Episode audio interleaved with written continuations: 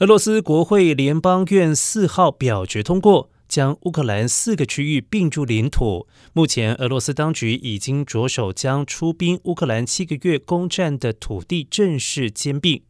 不过，这恐怕只是橡皮图章式的通过。目前，这些区域仍有广大的面积尚在乌克兰军队控制之下。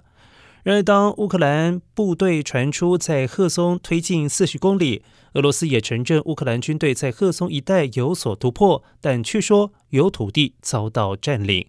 目前，乌克兰已经突破南部俄罗斯的防御，并扩大在东部的快速反攻，在莫斯科当局吞并的地区收复更多的失土，威胁到俄罗斯军队的补给线。